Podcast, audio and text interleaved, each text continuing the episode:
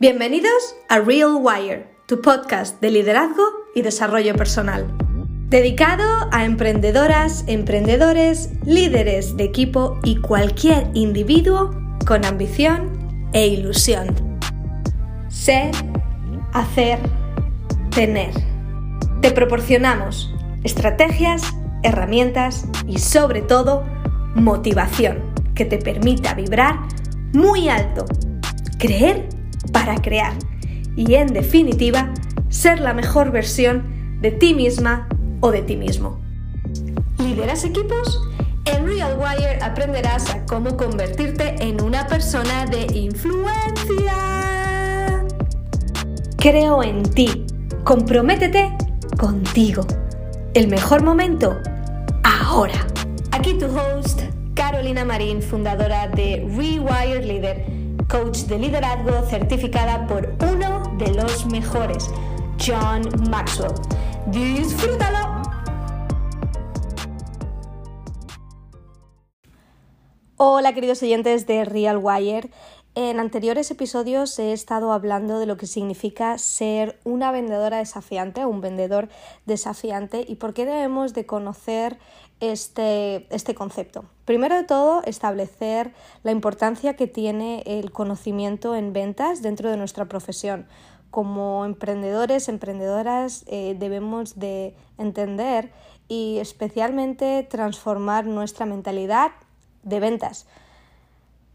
Una afirmación que voy a eh, decir ahora es que en ventas el mayor límite y el mayor obstáculo somos nosotros mismos. Y es que la venta está muy relacionada con nuestra mentalidad. La venta es positiva. Si te das cuenta, somos eh, vendedores en muchas áreas de nuestra vida. Cuando recomendamos una película, cuando recomendamos un restaurante, cuando hablamos de una idea y damos nuestra opinión y hablamos de bueno, convencemos a una persona ¿no? sobre nuestro punto de vista. Estamos vendiendo una idea.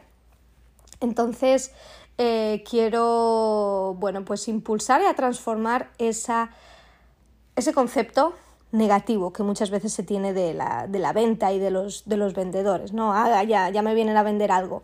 Bueno, en realidad a nadie le gusta que le vendan, pero a todos nos gusta que nos solucionen nuestros problemas y que nos ayuden en nuestra vida, ¿no? Y de eso se trata la venta te recomiendo que eh, vuelvas a ese episodio en el que hablo del vendedor desafiante porque te va a dar, bueno, te va a ayudar a entender este, este siguiente.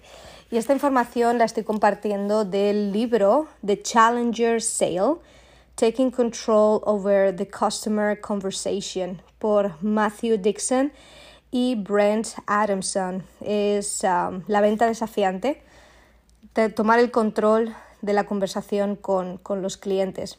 Y es un libro que me recomendó mi mentor porque, bueno, pues se trata de eh, no solo ayudar a nuestros clientes a resolver su problema con nuestro producto o nuestro servicio, a ayudarles a transformar su vida o su, algún aspecto de su vida ¿no? en función de, de los productos y los servicios que ofrezcas, no solo se trata de, ayudarles, sino se trata de también retarles a pensar de manera diferente. ¿Por qué? Porque nosotros somos los expertos y los líderes en nuestro campo, así que debemos de eh, tener la, eh, bueno, pues tener la, la forma de poder llevarles a nuestro terreno y de retarles a pensar de manera diferente, ¿no?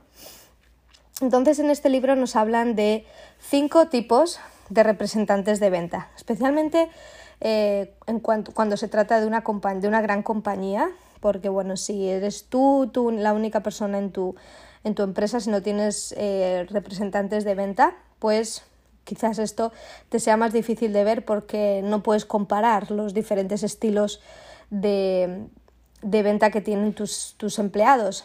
Eh, pero si por el contrario, dispones de eh, representantes de venta en tu compañía, podrás entender esto. Y además te voy a dar el porcentaje de éxito que tienen cada uno de ellos. El primero es el, ah, el vendedor que trabaja duro, ¿no? que trabaja mucho. Y eh, de este vendedor que trabaja mucho se dice que siempre está pues dispuesto a ir la milla extra para cerrar la venta. No se rinde fácilmente y es capaz de automotivarse para cerrar la venta y está interesado en la retroalimentación que sus clientes y sus compañeros le puedan dar para mejorar y en el desarrollo. Esto eh, es el 21% normalmente de, eh, de, las, de las ventas, de la muestra, ¿no? Luego está el vendedor que es el que trabaja en las relaciones. Que quizás tú digas definitivamente a lo mejor te identifiques con esta persona o pienses que este tipo de eh, vendedor, que te identifiques con este tipo de vendedor o pienses que este tipo de vendedor es el que tiene más éxito. Porque quizás seas de...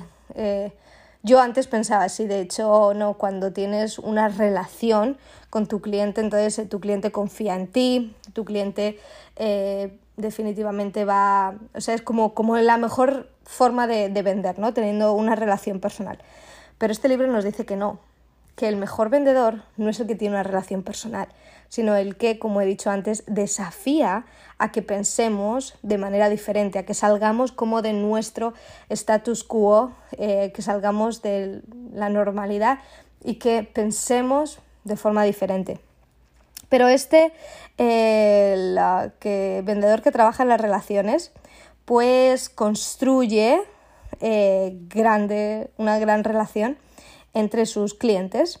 Es generoso en dar su tiempo, o generoso en dar su tiempo para ayudar a los demás.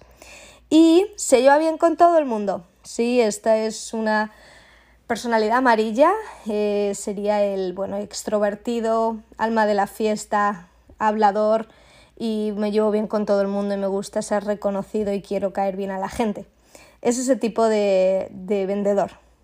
Quizás te relacionas con este, pero recuerda que el desafiante es al que, según la teoría de este libro, y a mí me, bueno, me resuena mucho lo que queremos llegar a ser.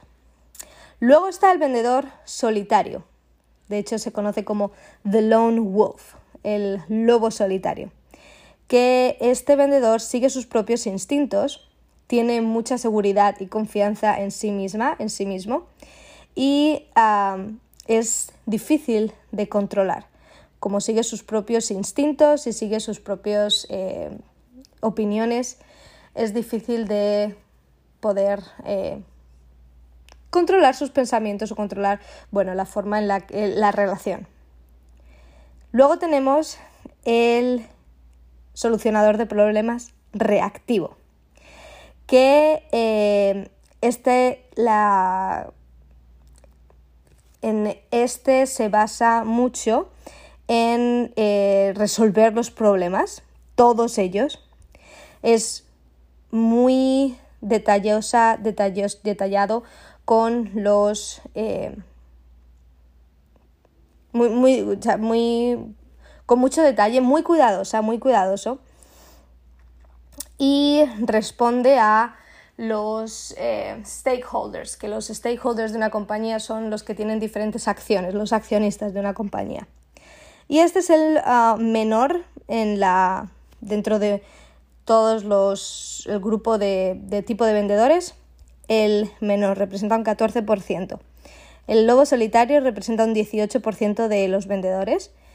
El del que construye relaciones, un 21% el vendedor trabajador que no se rinde y que está súper motivada, motivado, eh, representa el 21%. Y ahora hablamos de el vendedor desafiante, que representa el 27%. ¿Cuáles son las cualidades de este vendedor? Siempre tiene una visión diferente del mundo. De nuevo, quizás actúa en, no con la norma, sino que desafía el status quo. Entiende el negocio de sus clientes. Entiende realmente las necesidades y los deseos de sus clientes. Le encanta debatir y empuja a sus clientes. Les empuja, como he dicho, a pensar, a actuar eh, de manera diferente. Y este representa el 27% de la población. Creo que es importante e interesante conocer las diferentes cualidades de los vendedores y también pues adoptar muchas de ellas que nos lleven a tener un mayor éxito en nuestras ventas. Así que si tienes más interés en conocer sobre este libro, pues te invito a que le eches un vistazo. Creo que también existe la versión en español, pero a mí me ayudó muchísimo el poder profundizar en estas en estos temas de ventas y voy a continuar compartiendo eh, pues más opiniones y más detalles sobre, sobre este tipo de vendedor desafiante. Que tengáis un feliz día y nos vemos, nos escuchamos o me escuchan en el siguiente episodio. Si hay algún tema que te gustaría tratar, algo que te gustaría eh, preguntarme o me dices, Carolina, me encantaría que hablases de esto en alguno de tus, de tus episodios, por favor escríbeme, me puedes encontrar en las redes sociales como Carolina Marín o Real Wire, perdón, Rewire, Rewire Leader. En la página de Facebook Despierta el líder que hay en ti. En Instagram estoy como rewire barra baja líder. Eh, me puedes escribir un correo a carolina arroba rewire barra y siempre, siempre, siempre estoy a la disposición de poder escuchar vuestras opiniones, vuestras eh, críticas, ideas y saludos. Un abrazo. Adiós.